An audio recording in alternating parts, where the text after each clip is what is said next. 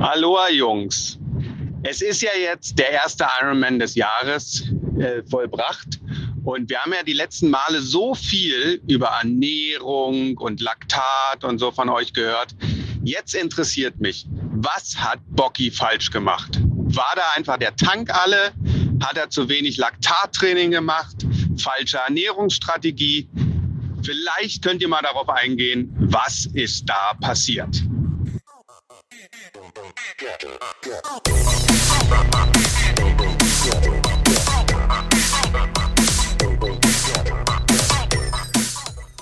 Aloha Kalle, wir haben gerade die Nachricht gehört von Micha. Er bezieht sich auf die Rennen am Wochenende und insbesondere auf das Rennen Ironman Südafrika.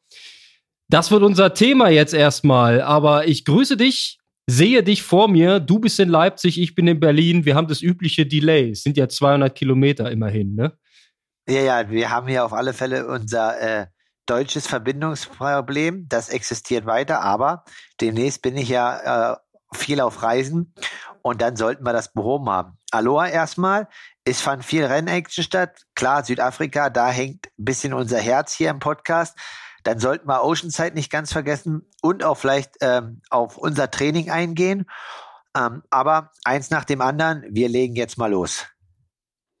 Genau, also ich würde erstmal tatsächlich mit dem Ironman Südafrika beginnen. Da steckte ja eine ganze Menge drin und für mich auch ein etwas überraschender Ausgang. Wir hatten drei Südafrikaner vorne mit knüppelharten Laufleistungen hinten drauf. Die sind irgendwas 240, 241 gejoggt und innerhalb von einer Minute, also die haben sich's richtig gegeben. Top 3. Verdiente Sieger aus deiner Sicht? Ja, also auf alle Fälle ähm, richtig krasse Leistung. Also mir war dann im Rennverlauf schon klar, dass einer von denen irgendwie schon die Top 3 macht, weil ähm, ja, ich sag mal, vor allen Dingen auch Bradley Weiss oder Matt Troutman, die haben eigentlich ihre Rennen, ähm, wenn sie halt irgendwie vorne waren, meist immer bewiesen, dass sie halt relativ konstant das Ding nach Hause bringen und auch einen guten Lauf zeigen. Und auch, ja, Kyle Buckingham war ja im ähm, November bei meinem Auftritt in Südafrika auch sehr gut. Also entweder war Vierter oder Fünfter. Also ähm, die haben sich ja da auch die äh, Plätze hinter dem deutschen ähm, und schwedischen Podium geteilt. War auf alle Fälle krass, auch ähm, wie die Jungs das dann hinbekommen haben mit den vier Monaten äh, Vorbereitung. Aber das haben wir ja schon analysiert. Also die kommen halt aus dem Sommer und haben halt dann vielleicht einfach auf dem anderen Kontinent ein bisschen bessere Vorbereitungsbedingungen gehabt. Aber Chapeau und äh, mega starke Leistung von den dreien. Und äh, ja, schon krass. In Südafrika ein Rennen und drei Slots nach Kona. Ich glaube, wenn das bei Bet Win gewesen wäre, da hättest du gute Quoten gehabt. Ich sagte nicht, auf was ich gewettet habe, aber fangen wir mal der Reihe nach an. Schwimmen ist in Südafrika nicht mehr so gefragt, ne? Also das lässt man gerne mal weg. Ähm, ja, ich habe gehört in dem Pushing Limits Podcast zwischen Bocky und Fromhold, der Nils meinte, so schlimm wie im November, als du am Start warst, so schlimm war es gar nicht. Und da seid ihr zwei Kilometer geschwommen, diesmal knappe 700 Meter. Ähm, Bocky hingegen hatte doch schon ein bisschen Respekt geäußert äh, über die Bedingungen und war, glaube ich, relativ froh, wieder an Land gespült worden zu sein. Ähm, ja, Ironman ohne Schwimmen ist so ein bisschen, also mit wenig Schwimmen, ist so ein bisschen Fahrt. Ne? Danach hat das Radfahren eine komplett andere Dynamik als äh, mit einem richtigen Schwimmen. Das ist natürlich anders dann. Ja, also man muss natürlich sagen, ich habe mir das Video auch angeguckt und ich war auch nicht vor Ort, aber habe mir ein Live-Coverage angeguckt und habe nochmal unseren Wellengang angeguckt und auch geguckt, wie die gebrochen sind. Und dann dachte ich halt einfach so, wow, okay, krass. Äh, so krass war es jetzt nicht, aber man war nicht vor Ort und deswegen kann man es nicht einschätzen. Ich denke, das war aber bei uns schon definitiv so ein bisschen die bessere Entscheidung, auch mit einem 1,9 Kilometer Schwimmen auf der Halbdistanz. Man kann dann auch irgendwie so, so einen Mittelweg finden. Aber dieses gar nicht Schwimmen, auch für die Altersklassenathleten, ja, das finde ich so ein bisschen schwierig. Ähm, aber auf der anderen Seite ist das, glaube ich, immer so äh, der Historie bei dem Rennen geschuldet, dass dort ähm, jemand mal gestorben ist. Ja, und da haben die halt wahrscheinlich einfach als Veranstalter keinen Bock, nochmal ein Risiko einzugehen. Ja, und ich kann mich halt einfach nur dran erinnern, also wo ich eigentlich hingeschwommen bin, weiß ich damals halt auch nicht. Ich weiß halt nur, dass ich mit den Bedingungen ziemlich gut klargekommen bin. Aber ich sag mal, wenn das nicht 1,9 gewesen wären, sondern 3,8, und da hat man schon gut ein Sitzen. Aber wir haben ja auch schon Rennen gesehen wie Ironman Wales oder auch in Florida, wo Gustav Iden und Sanders um die Stunde geschwommen sind. Da wurde auch die volle Distanz geschwommen bei knallharten Bedingungen. Ja, ich würde auch als Veranstalter hier ticken und würde sagen, Safety geht immer vor. Das ist doch klar. Ähm, du spielst an auf 2019. Da ist, glaube ich, mal ein Age-Grupper verunglückt. Ähm, Details weiß ich aber nicht, ähm, woran das jetzt gelegen hat. Auf jeden Fall, ich kann es verstehen, dass man da auf Nummer sicher geht. Ähm, aber es verändert natürlich massiv das Rennen. Du hast dann natürlich mehr Schwerpunkt auf Radfahren und Laufen, wenn quasi das Schwimmen nur ein ausgedehntes Nassmachen ist. Und dennoch ist es dazu gekommen, ähm, dass schon nach der ersten größeren Gruppe äh, eine kleine Lücke entstanden ist und dass jetzt nicht alle Profistarter in Reihe aufs Rad gegangen sind. Ja, da ähm, ist vor allem äh, Niklas Bock drauf eingegangen, der gesagt hat, er hatte nach dem Schwimmen dann 30 Sekunden oder eine Minute Lücke und ähm, es hat dann gleich sinniert über, seine, über sein taktisches Verhalten, ähm, denn er hat diese Lücke ähm, nicht versucht zuzufahren, weil er auch nicht genaue Kenntnis darüber hatte, wie groß die Lücke ist und ist dann lieber nach seiner Pace gefahren. Und ja, jetzt im Nachhinein kann man jetzt sinnieren, ob es vielleicht sinnvoller wäre, dann so eine Lücke zu schließen oder nicht. Ähm, aber egal, lass uns gucken, was ist sonst noch passiert. Äh, dann sind ein paar Jungs relativ straff Rad gefahren, allen voran Michi Relat. Das hat sich dann aber relativ schnell erledigt. Der war dann schon nach, glaube ich, 50, 60 Kilometern nicht mehr vorn. Hast du da irgendwas vernommen, was äh, sein, in Anführungszeichen, Problem war? Ja, er hat halt nur, ich habe nur das gelesen, was auf den äh, sozialen Medien zu lesen war, dass er halt unterkühlt war.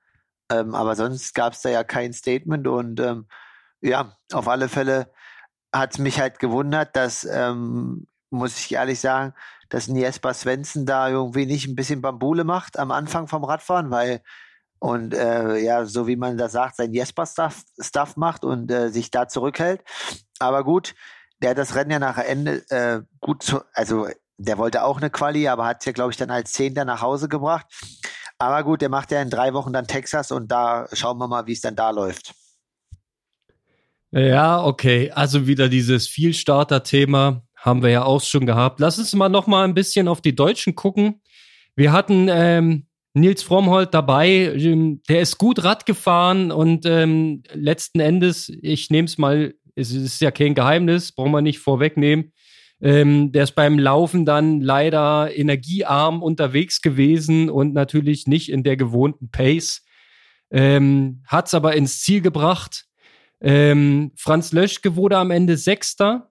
Der, den hat es auch schon dann beim Radfahren irgendwann aus der Gruppe genommen. Ich glaube, so bei Kilometer 130 bis 150 irgendwo. Ähm, der ist dann mit einem kleinen Rückstand äh, in die T2 gekommen und hat dann im Prinzip auch mehr oder weniger ähm, stabil den Marathon noch zu Ende gebracht. Aber wenn die anderen Jungs halt top drauf sind, ähm, dann passiert da halt äh, äh, auch nicht mehr viel. Ne? Da kannst du nichts mehr ausrichten. Muss halt bei den Leuten sein. Was hat man noch? Silas Köhn, glaube ich, defekt. Sven Wies, da bist du nah dran. Wie ist es ihm ergangen? Ja, ich glaube, ähm, als ehemaliger Schwimmer hat er sich da ganz, und nicht Schwimmer, sondern Wasserballer, hat er sich da ganz wohl gefühlt. Ähm, ja, hat am Ende, denke ich, einen ganz guten, soliden Halbmarathon, nicht Halbmarathon, Marathon hingelegt. Aber ja, er sagt selber beim Radfahren, ähm, ja, da fehlt ihm halt noch ein Stückchen oder hat er noch Potenziale, die er jetzt erschließen möchte. Und ja, das ist, ich denke, auf alle Fälle trotzdem erstmal eine gute Leistung von ihm, dass er das Rennen halt dann nach Hause bringt. Aber diese ganzen Dynamiken im Profifeld, ähm, die man ja jetzt auch in den sozialen Medien hin oder her, Kommentare, attackiere ich, gehe ich, schließe ich die Lücke nach dem Schwimmen, ähm, was mache ich, wie verhalte ich mich.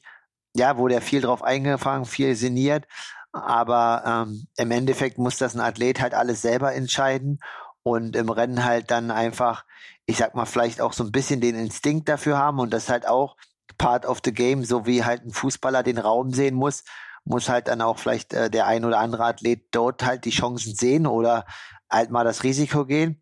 Aber klar, du kannst halt nicht zu viel Streichhölzer abbrennen, weil irgendwann, wenn es lichterloh brennt, ähm, ja, habe ich ja schon das ein oder andere Mal erfahren, dann kriegst du das Feuer so schnell nicht mehr gelöscht. Genau, dann stehst du bei Kilometer 150 und kein Schwein wartet auf dich. So ist das dann. Ne? Genau. ähm.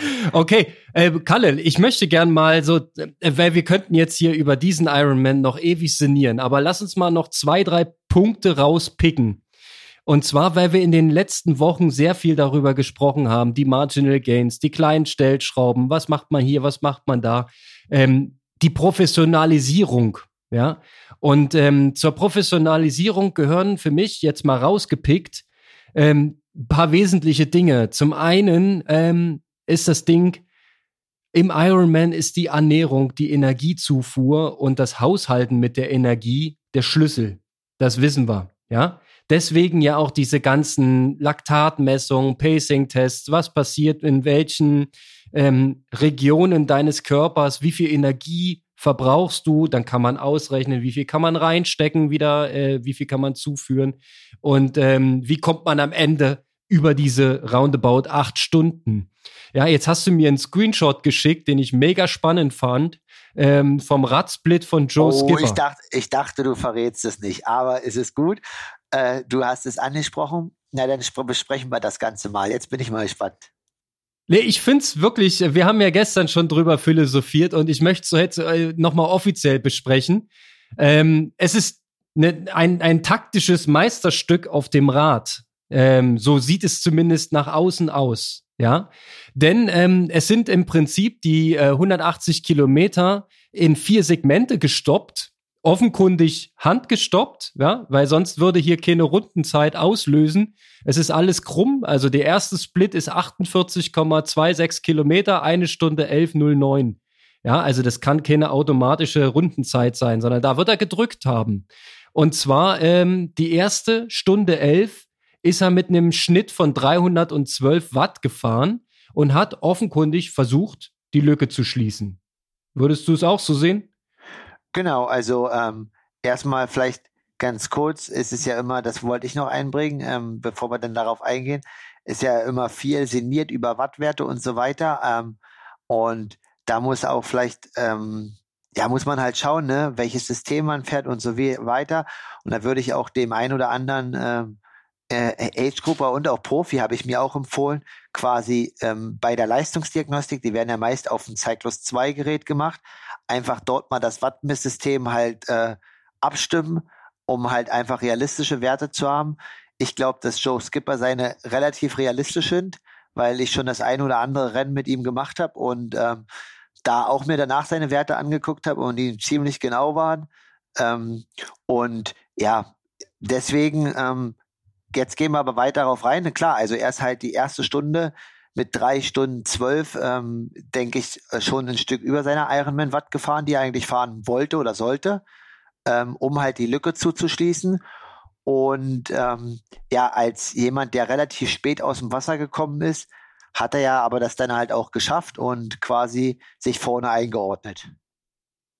So sehe ich es auch. Danach, wie gesagt, er hat dann äh, rausgestoppt. Vermutlich ist jetzt alles wilde Spekulation. In dem Moment, wo er die Gruppe erreicht hat, drückt er auf äh, die Rundenzeit. Danach fährt er ungefähr 20 Minuten, also 21 Minuten bei 270 Watt. Das sieht mir so aus wie hinten dran in der Gruppe drin. Vielleicht spült sie in ein paar Plätze nach vorne, aber es sieht jetzt nicht nach Attacke aus, sondern er konsolidiert. Und die Annahme, die wir gestern hatten, und die finde ich sehr, sehr spannend, ist, dass er äh, bewusst quasi dann unterschwellig gegangen ist mit der Leistungsfähigkeit um wieder unseren alten Bekannten und Freund, den Fettstoffwechsel mitzunehmen. Ja, das, was ähm, Marcel Obersteller in unserer äh, kleinen Sonderfolge da sehr gut beschrieben hat. Du versuchst den immer wieder mit ähm, ins Boot zu nehmen, zu aktivieren und das schaffst du halt, ähm, wenn du die, die erste Stunde elf halt mit 312 Watt gefahren bist, ist der vielleicht sogar ein bisschen in den Hintergrund gerutscht, der Fettstoffwechsel. Dann geht er halt 20 Minuten lang runter mit der Leistung ja, vielleicht verpflegt er sich in dem Moment ausgiebig und äh, tankt richtig Energie auf, kommt mit seinem System runter, wird wieder effizienter, Fettstoffwechsel spricht, springt mit rein. Und dann muss wieder irgendwas in seinem Kopf passiert sein, denn er drückt auf die äh, Rundenzeit und ähm, fährt dann die nächsten anderthalb Stunden mit 290 Watt im Schnitt. Das sieht mir wiederum ein bisschen nach seiner geplanten Ironman Race Pace aus. Das traut man ihm ja so weit zu. Genau, also so sehe ich das halt auch und äh, da macht er halt sein Ding, was äh, ich aber interessant fand. Ihn, äh, also gut, das weiß man jetzt nicht. Ich habe jetzt nicht das ganze Pfeil gesehen, sondern nur seine Runden. Also ich weiß halt nur, wie er damals in Tulsa gefahren ist. Da war da nichts von Konstanz zu spüren. Da war die ganze Zeit Ziehharmonika, aber damals ist er ja dann auch beim Laufen ähm, nicht mehr ganz so schnell gewesen und Patrick hat alle stehen lassen. Wahrscheinlich auch, ja, hat er unseren Podcast gehört. Pacing, Ernährung, wird jetzt alles umgesetzt. Wir sind international. Ähm, nee, auf alle Fälle da dann quasi eine, eine sehr saubere, wahrscheinlich Ironman Race Pace dritte Rennstunde. Und äh, ja, dann der wahrscheinlich interessanteste Faktor und den auch taktisch umzusetzen. Ähm, ja, sag du vielleicht mal. Genau, also dem, dem Vernehmen nach war in der Zeit ähm, tatsächlich, das hat Nils Frommholt erzählt in dem Podcast, war in der Zeit auch hier und da mal Attacke. Ja, also da haben ein paar Leute versucht, mal nach vorne raus und äh, mal war es Nils, mal war es Jasper. Ähm, so, so ein paar Attacken wurden gesetzt und die Gruppe hat sich in der Zeit auch verjüngt. Also das sind nicht alle mitgekommen. Ich meine, am Ende waren es noch acht oder neun, die da noch dabei waren. Ähm, auf jeden Fall nach diesem Block, ähm, ich kann ja kurz mal im Kopf überschlagen, wir sind dann, ähm, so wie du schon sagst, nach ungefähr drei Sch Rennstunden drückt er wieder auf den Knopf und die letzte Stunde 18 hat er dann noch eine Average-Leistung von 265 Watt. Also geht nochmal deutlich runter für die letzte Stunde 18, was dafür spricht, dass er in dieser letzten äh, reichlichen Stunde sich nicht mehr an Attacken oder Führungsarbeiten im großen Stil beteiligt hat, sondern er versucht hat, wieder sein System zu kontrollieren, effizient zu sein Stichwort Fettstoffwechsel mitspielen lassen, dass er im Prinzip wieder Kohlenhydrate spart, äh, letztendlich fürs Laufen. So, und das sieht so ähm, strukturiert aus, dass das äh, drückt man nicht einfach zufällig, diese Zwischenzeiten. Ich glaube, dass das ein Raceplan war, den er da äh, umgesetzt hat. Und ähm, dadurch, dass er am Ende ja auch eine relativ solide Laufleistung gezeigt hat, scheint der Plan ja auch zumindest von der Energieseite her aufgegangen zu sein dass da die drei Südafrikaner noch ein Stück schneller gelaufen sind. Das ist jetzt der, der Malus, den er in Kauf nehmen muss. Deswegen war er nicht auf dem Podium. Aber ähm, ich finde es mega krasses Learning und sehr, sehr interessant, was man aus diesen vier Splitzeiten sieht. Definitiv. Ähm, ist natürlich immer die Frage, ob das dann taktisch auch so möglich ist, ne? Ähm, das genau so zu machen. Also natürlich ist es möglich, aber ob äh, dir die Renndynamik das auch so hergibt, aber äh, scheint auf alle Fälle aufgegangen zu sein und auch, dass er ja in dem Rennen die Chance hatte, das zu machen, dass da halt am Ende dann auch wirklich dann gar keiner mehr irgendwie groß attackiert oder sonstige Sachen macht und äh, dementsprechend ja dann halt natürlich Platz 4 für ihn. Ich fand es auf alle Fälle krass, jetzt nochmal vor St. George äh, einen Ironman zu machen, aber gut, äh, ich habe nur gelesen, dass er äh, bei keinem Rennen mehr in Spanien startet bei Thomas Davis, weil es ja bei der Challenge Chalou jetzt ja am Wochenende wieder diese große Windschattenproblematik gab. Und deswegen hat er sich gedacht, okay, was mache ich? Oceanside oder ein Ironman? Mache ich mal lieber einen Ironman. Aber ja, ähm, definitiv äh, sieht man da auch ein anderes Rennverhalten mittlerweile bei Joe Skipper, als er das früher noch gezeigt hat. Und ähm, es wird interessant. Er hat ja auch neulich angekündigt, dass er den Hype um die Norweger und so weiter nicht versteht, weil äh, das ist jetzt nicht so dolles, weil äh, Gustav Ihn seine Wattzahl in Florida, das war jetzt nicht so der Kracher. Und wenn er am Start ist, dann wird er den nicht wie Leine äh, ein ganzes Rennen lang äh, echauffieren oder quasi ähm, den Escort-Service äh, darstellen, sondern äh, er wird die Norweger ordentlich attackieren. Also da ist ein bisschen Beef im System. Da hat dann nur jemand drum kommentiert, äh, wenn alle den Mund aufmachen und Frodo am Ende gewinnt, dann nennen wir das Triathlon und schauen wir mal, ob der Kommentar recht hat. Ja, das klingt auf jeden Fall äh, relativ spannend. Ja klar, äh, Joe Skipper ist jetzt ein Typ, der, der knallt doch mal mit der Tür ins Haus. Ne? Der hat auch gesagt, jeder ist schlagbar, bla bla bla. Ähm, ja, aber am Ende musst du halt den Marathon in 2,34 laufen oder sowas. Ähm, da sehe ich ihn halt aktuell noch nicht, aber wenn er sich selbst dort sieht, warten wir mal St. George ab. Ähm, easy, aber erstmal so viel dazu. Ähm, und ich komme damit quasi gedanklich mal zu der Frage zurück von Micha in der Eröffnung, ähm, denn er fragte, was war bei Bocky los? Und ich finde mega spannend, ähm, wenn wir jetzt mal die Durchschnittswattleistung von ähm, Joe Skipper nehmen. Die liegt zufälligerweise bei 286 Watt, so wie ich es irgendwo aufgeschnappt habe.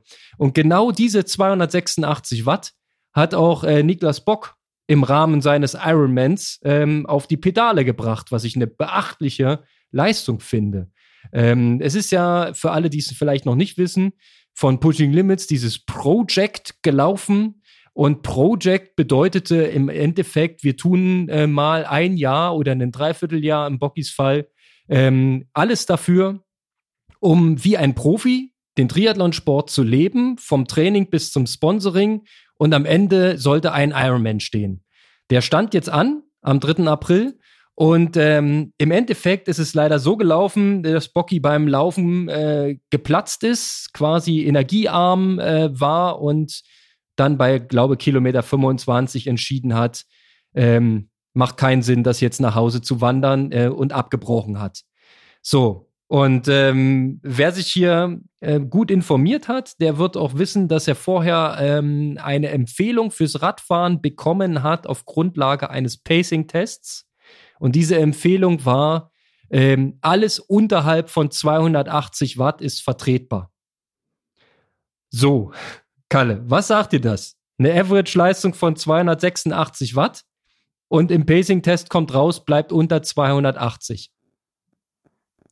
Ja, also ich würde da jetzt sagen, nicht was falsch gemacht, weil äh, da ist jetzt schon irgendwie mit Taktik und so weiter, da muss man auch mal äh, das Herz in die Hand nehmen und äh, die Daten Daten sein lassen.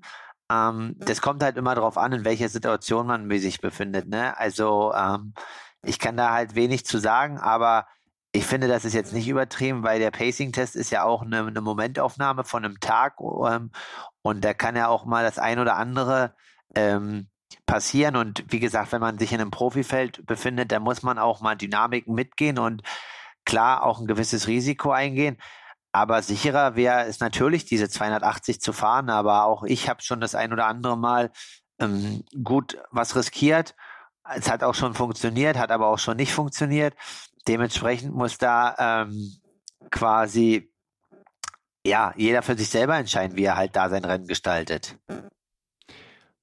Alright, ich habe da eine bisschen andere Meinung. Ähm, ja, auch wenn es jetzt vielleicht ein bisschen gemein klingt, aber ich äh, erkenne aus den Daten und meine zu erkennen, ähm, dass das Grundproblem eingetreten ist. Und zwar zu viel Kohlenhydrate verbraucht beim Radfahren. Mit, dem, mit der Quittung am Ende beim Laufen. Ja, und wenn man 286 Watt im Schnitt fährt, du weißt ja selber, wie diese Wattkurven dann immer aussehen, dann bist du locker 50 Prozent oberhalb dieses Durchschnittswerts unterwegs gewesen und die andere Hälfte unterhalb dieses Durchschnittswerts. Und wenn man jetzt weiß, ähm, auch aus deiner eigenen Erfahrung, dass wenige Watt äh, in der Leistungsfähigkeit in diesem Grenzbereich dazu führen können, dass der Fettstoffwechsel sich komplett verabschiedet und man viel zu viele Kohlenhydrate verbraucht, dann äh, würde ich jetzt mal frei rausinterpretieren, das war zu hart, das Radfahren, zu viel Kohlenhydrate verbraucht und somit im Prinzip aufgrund ähm, von dem zu harten Radfahren den Ironman dann nicht gefinisht. So, das ist jetzt aber nur eine These. Ich kann das natürlich nicht belegen. Was aber auch interessant ist, Kalle, ähm, wir haben Bocky mit 286 Watt im Schnitt und wir haben Joe Skipper mit 286 Watt im Schnitt. Aber der eine fährt äh, 417 und der andere 445. Das ist, das ist krass und ich finde, das lässt sich nicht allein mit Aerodynamik und Sitzposition erklären. Das ist auch dieses Renngeschehen, was wir schon mehrfach thematisiert haben.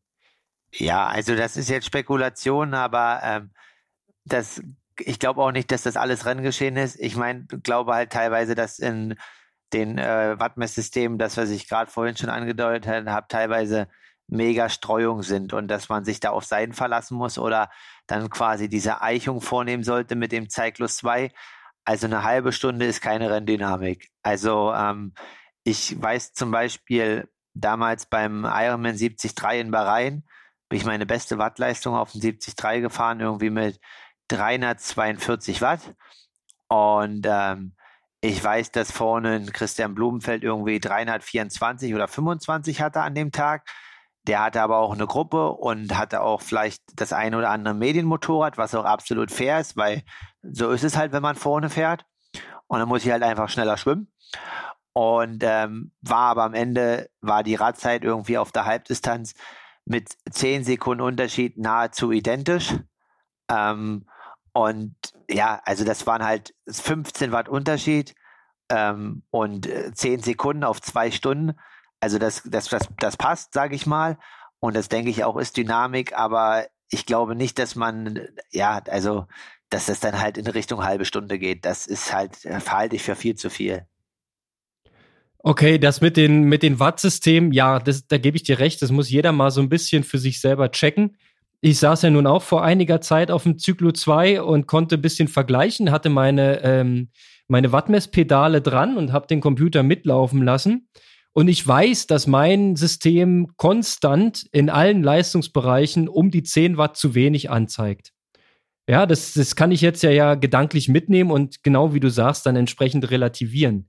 Also gut, selbst wenn man da eine Fehlertoleranz mal so reindichtet, es bleiben trotzdem noch die Punkte Sitzposition, Aerodynamik und, ähm, na klar, Gruppenverhalten.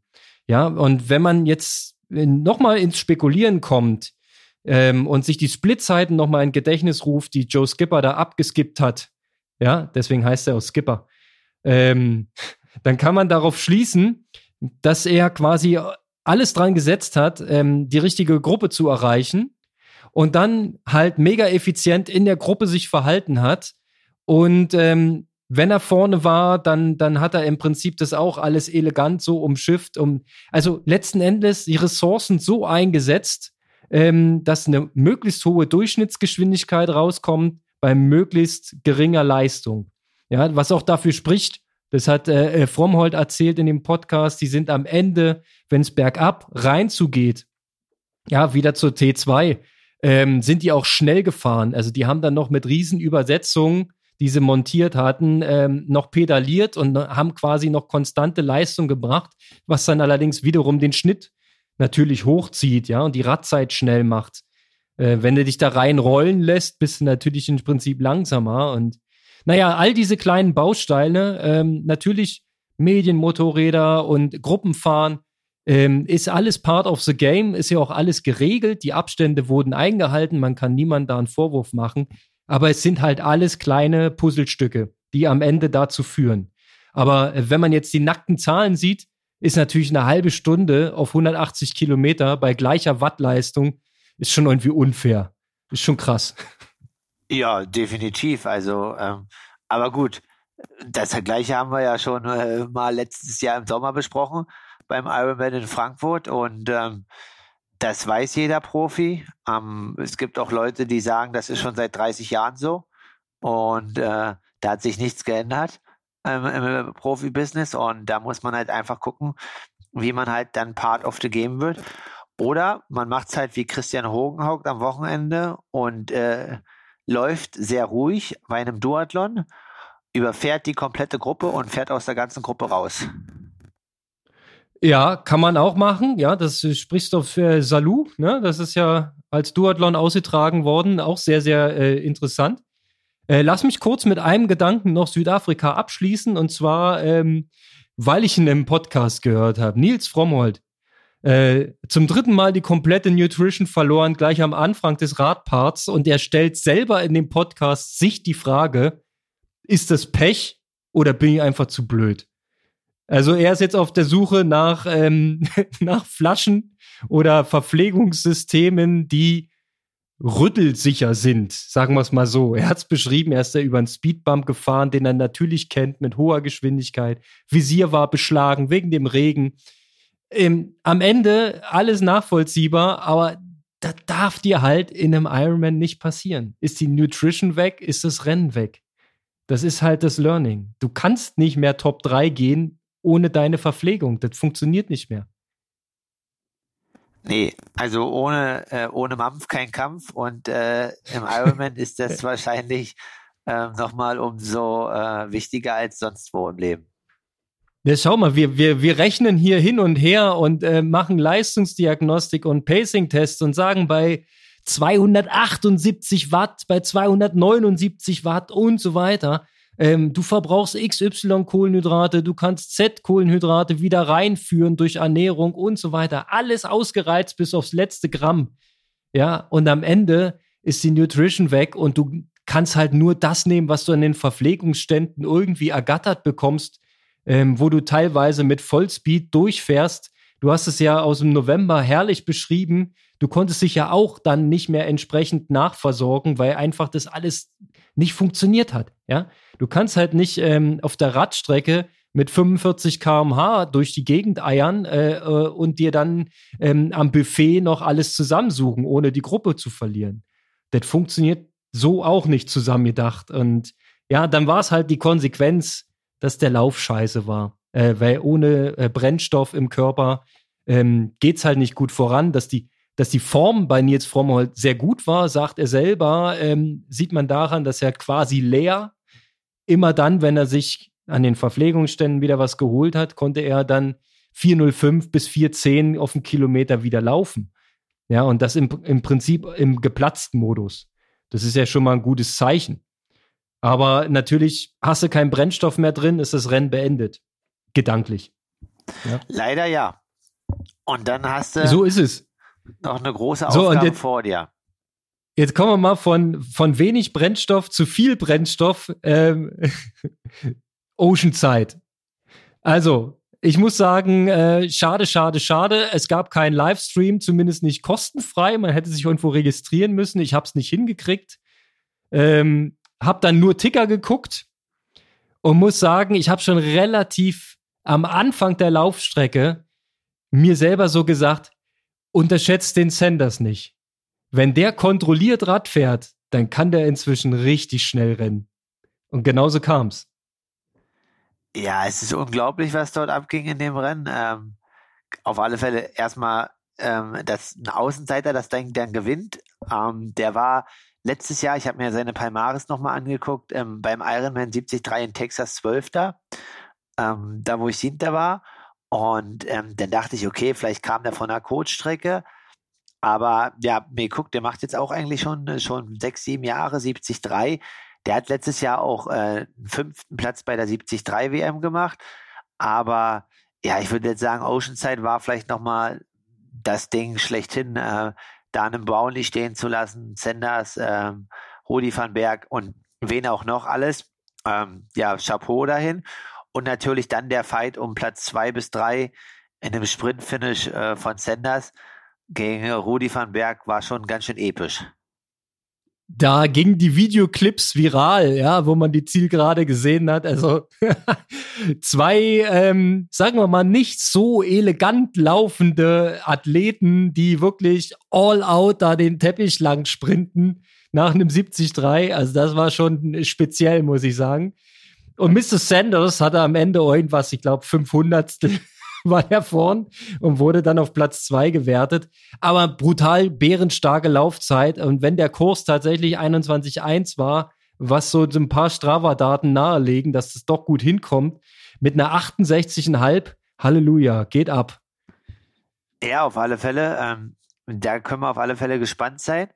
Was interessant war, ist irgendwie auf seinem Fahrrad, ich weiß aber nicht, was das war. Also er ist ja erstmal ein Canyon-Fahrrad gefahren, was äh, nicht das neue Triathlon-Fahrrad ist.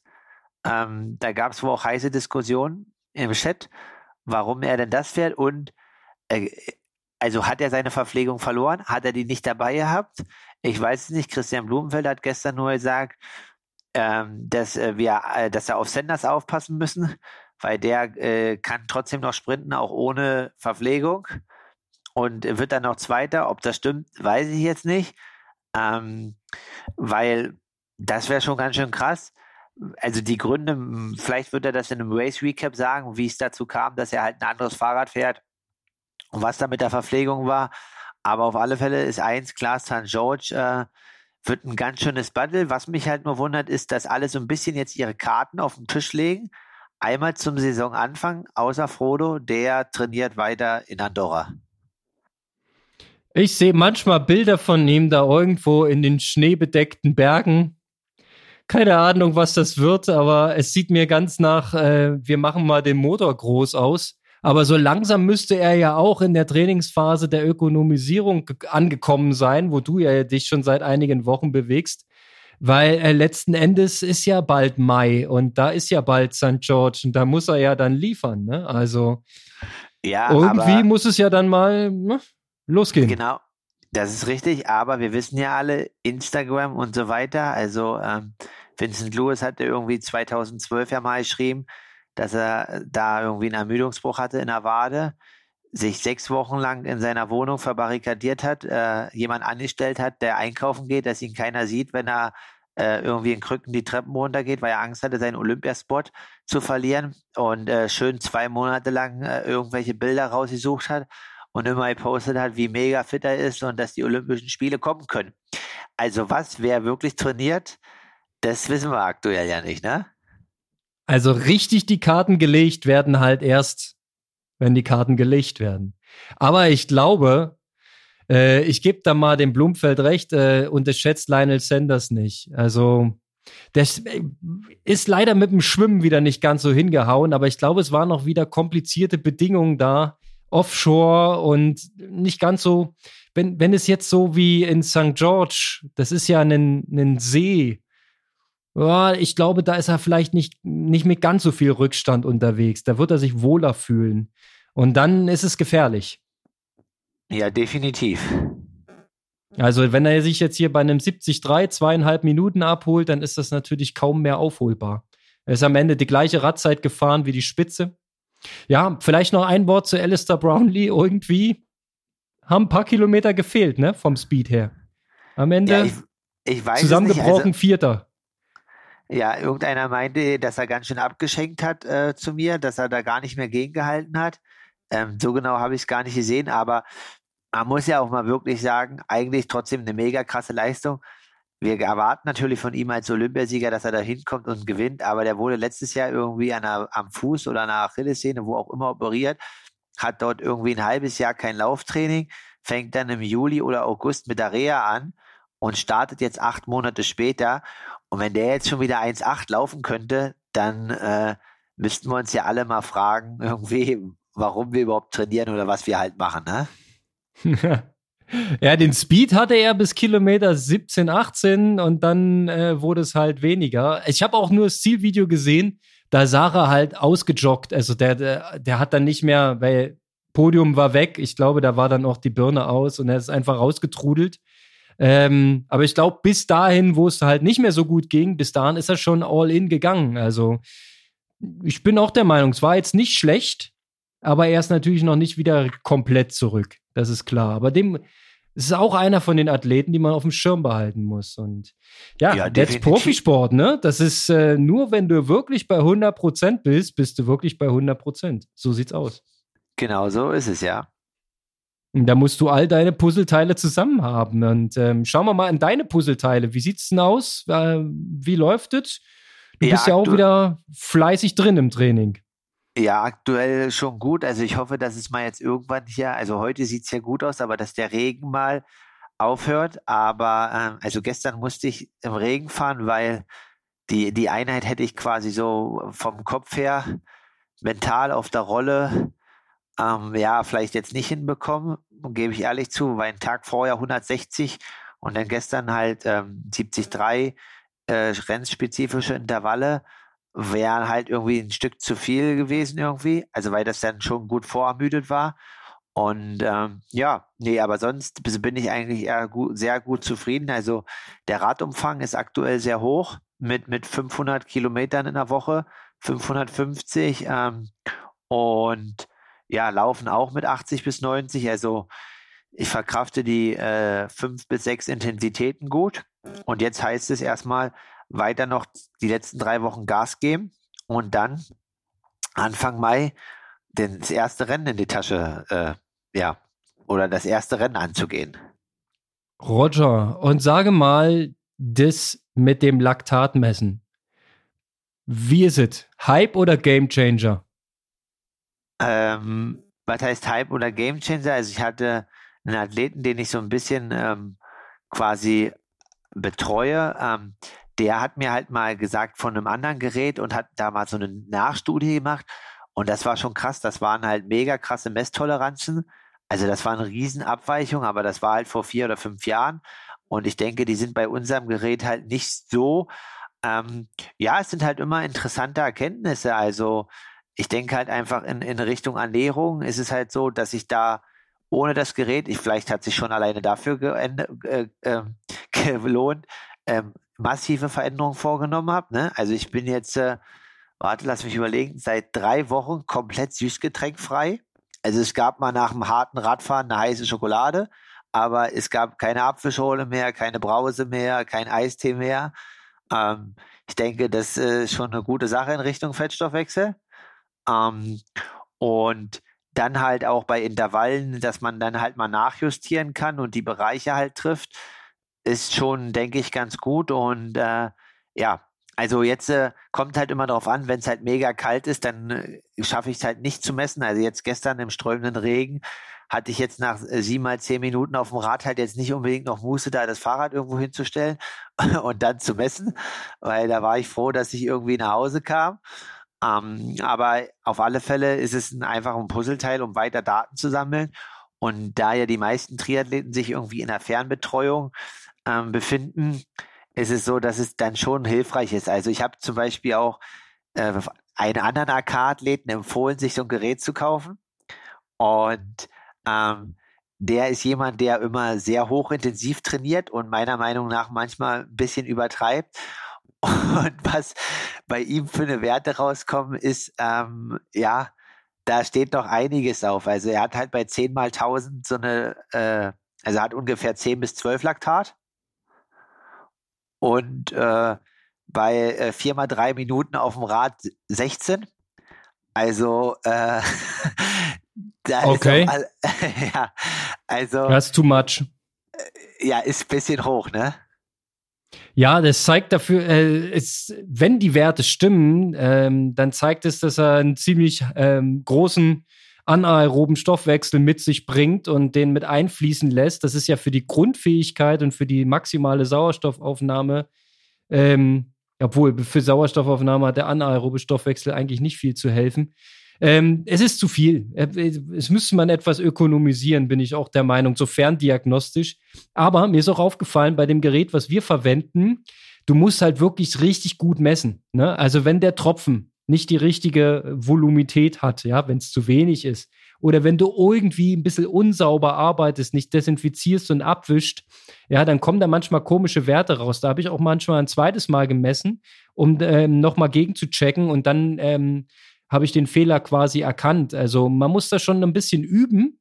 Und ich bin auch komplett deiner Meinung, ähm, im Feld, in der Kälte, im Regen brauchst du nicht messen. Das ist Quatsch. Da kommt am Ende eh nichts bei raus. Ja, weil äh, das ist so sensibel, diese ganze, ganzes, das ganze Setup. Aber ich glaube, wenn es dir gelingt, das richtig sauber und ordentlich zu benutzen oder du noch ähm, Hilfe bekommst dabei, dann ähm, sind die Werte sehr, sehr verlässlich. Also bei mir kamen da auch schon sehr realistische Aussagen ähm, und auch ein paar Augenöffner. Also auch wenn ich ganz, ganz ruhig und ganz, ganz lit quasi auf dem Rad sitze, ähm, vorher allerdings ein Mittagessen kohlenhydratreich gegessen habe und danach noch einen kleinen Keks zum Nachtisch und so weiter, ähm, dann kommst du halt nur bei 1,8, 1,9, 2,0 Millimol raus, obwohl du ganz ruhig trainierst. Und das halt äh, deckt sich so ein bisschen mit deinen Erfahrungswerten. Ähm, ja, das ist halt das Ding. Ne? Die ähm, Ernährung, die hat halt unmittelbar Einfluss auf den nachfolgenden Stoffwechsel unter Belastung. Haben wir jetzt ja nun schon zu Genüge besprochen, aber das beweist sich weiterhin. Genau, und ich denke halt einfach, das ist halt so ein bisschen äh, wirklich was, wo, wo halt das sich zeigt. Aber ich muss halt sagen, ähm, äh, ein negativ, was heißt negativer Effekt, aber so ein bisschen ähm, vor zwei Wochen oder zehn Tagen war es halt so, dass ich so einen GA-Tag hatte und ähm, dann halt, ähm, jetzt lass mich kurz überlegen, ach, ein, ein Lauf, langes Radfahren und abends noch ein Schwimmen und und dann ist halt die Sache, dass ich einen Tag danach halt ähm, Intervalle hatte, die nicht im äh, unterschwelligen Bereich waren, sondern die im hochintensiven Bereich waren. Und ich ja jetzt teilweise äh, auf dieser, ähm, auf den langen Radfahrten dann mit einer Energieverknappung arbeite, ne, um den Fettstoffwechsel halt zu triggern. Und dann war es halt aber so, wenn du an dem Tag, und das ist noch eine Sache, wo man dann, äh, wo wir ja sagen, okay, da müssen wir jetzt in der Planung halt echt äh, sehr genau drauf achten, wenn es nach einem langen GA-Tag mit einer Einheit geht, ähm, also es waren halt äh, vier Stunden Radfahren, also insgesamt sechseinhalb Stunden Training mit einer Energieverknappung, ich komme abends nicht hinterher.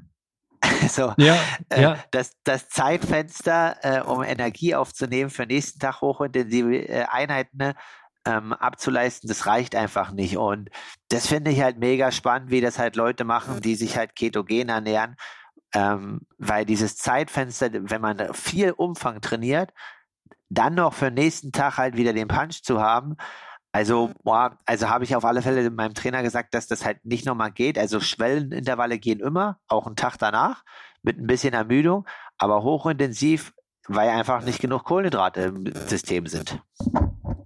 Ja, ähm, klar, da muss man jetzt ein bisschen nachsteuern, ein bisschen rumoperieren, aber äh, ich verstehe das komplett. Ja, du kriegst ja nicht äh, durch eine Portion ähm, Reis oder Kartoffeln kriegst du ja nicht deine, dein System wieder gefüllt das dauert ja auch, man, man spricht ja auch so beim Thema Carboloading nicht von einem Tag, sondern von mehreren Tagen. Ja, nach und nach die Speicher füllen. Ähm, das ist völlig verständlich. Und vielleicht müsstest du dann sagen, okay, ähm, das Radfahren, das geht noch verknappt, aber nach dem Radfahren müsstest du schon beginnen aufzufüllen. Hast dann halt das Schwimmen, ähm, wahrscheinlich dann äh, Kohlenhydrate zur Verfügung und hast aber schon begonnen mit dem Auffüllen deiner Reserven für den nächsten Tag. Also ja, da müsst ihr natürlich dran fummeln, ne? Das sind so Kleinigkeiten. Sehr, ja, sehr gut, kleine Kleinigkeiten, aber wichtig. Ja, also es geht ja einfach daran, man, man kann ja auch den, die erste hochintensive Einheit äh, also so viel hochintensiv machen wir ja nicht mehr. Das ist ja höchstens noch einmal oder zweimal in der Woche. Das kann man ja auch nach einem Entlastungstag legen. Und das ist dann halt nicht am äh, Belastungstag ist nach dem GA-Tag. Aber ähm, das war halt einfach so, eine, so, ein, so ein Effekt, den ich halt jetzt äh, ja gespürt habe wo ich halt sage, okay, dann war ich halt einfach so ein bisschen fünf bis sechs Prozent unter meiner Leistungsfähigkeit, die ich gerne abgerufen hätte.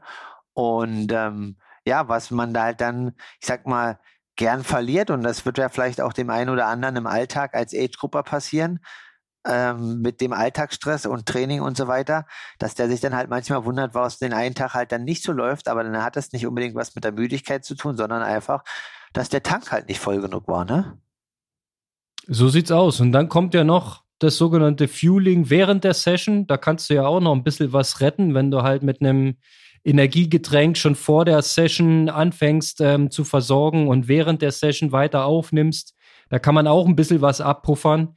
Aber wenn du richtig einen Sitzen hast, energetisch, äh, dann hast du einen Sitzen. Ja, und dann nee, geht es nicht, es sei denn, du heißt Floyd Landis und kannst nach einem ähm, Zusammenbruchtag nächsten Tag acht Minuten rausfahren. Aber das äh, ging ja auch nicht nur mit Kohlenhydraten. ja, ey, ganz kurz. Ich wollte nur sagen, ich nehme ja bewusst dann auf dem Rad nur 80 Gramm Kohlenhydrate zu mir in viereinhalb Stunden, um halt diese Verknappung zu haben. Aber klar, äh, außer du bist Floyd Landis, dann äh, kannst du jeden Tag VO2 Max abrufen. Ja, aber wir wissen ja nun auch, dass das nicht alle. Naja, ähm, wir machen Sport anders und mit anderen Idealen. Ähm, Haken dran. Es bleibt weiter spannend, Kalle. Also was hilft's? Weitermachen, dranbleiben. Ich kann zu meinem Training jetzt gar nicht so viel beisteuern, weil ich habe schon wieder eine leichte Erkältung sitzen und muss wieder Ruhe bewahren. Das ist natürlich eine Sache, äh, die mir nicht so sehr liegt. Ich hoffe, dass ich da durchkomme. Ähm, Corona-Tests sind glücklicherweise negativ, äh, aber gut, Erkältung ist Erkältung, da muss man ruhig bleiben. Aber ich würde auch gern bald wieder richtig reinsteigen. Bin die nächsten zwei Wochen glücklicherweise mal im Urlaub. Ähm, da hast du dir schon überlegt, dass du vielleicht hier und da mal noch ähm, eine Sonderfolge aufnehmen kannst. Genau, ich würde halt unsere Hörer mit zwei Sonderfolgen ähm, quasi ähm, nicht, oh, jetzt, ich bin heute beglücken, beglücken, ja, so sagen wir es jetzt mal. Und äh, dass ihr quasi auch jeden Freitag wieder was zu hören habt. Also mir sind da zwei Personen, ähm, ja, im Blick oder habe ich im Blick. Und seid gespannt, wen ihr dann vielleicht nächste Woche hört und dann auch ähm, nach dem Osterwochenende. Und dann pünktlich zum Race-Start ist Konrad dann wieder zurück. Geil, wir haben ja dann, wenn ich nach den Osterferien, also in Berlin-Brandenburg sind das jetzt zwei Wochen, ähm, dann ist ja tatsächlich Race Week und ja, Anfang, Anfang Mai hast du gesagt, ne? 1. Mai? 1. Mai geht steil. 1. Mai, ich bin dabei, ja. Äh, war schon immer Tag der Arbeit, ein gutes Datum. Da haben sich die Sportmacher gegründet im Jahre 2006. Von daher, ähm, das kann eigentlich nur ein geiles Rennen werden. Und ich sag mal so, kleiner Einschub, egal wo du am Start bist. Das stimmt. Also genau, das kann ich ja, muss ich erst mal meinen Trainer fragen. Ähm, also es war ja die Challenge Rimini, stand ja zur Auswahl, da stehe ich auch auf der Meldeliste, aber ähm, es kam jetzt noch eine Einladung von einem anderen ähm, ja, neuen Rennen, was äh, ganz gut äh, besetzt ist und auch dotiert. Und ähm, da ist jetzt einfach die Frage, was halt interessanter ist, aber dazu in den nächsten Wochen dann mehr. Absolut. Kalle, ich fühle mich bestens unterhalten und gut informiert. Wir haben alles ausgewertet. Ähm, kann weitergehen. Saison möge kommen. Let's go. In dem Sinne, Aloha nach Berlin und gute Besserung. Danke dir. Aloha, Kalle.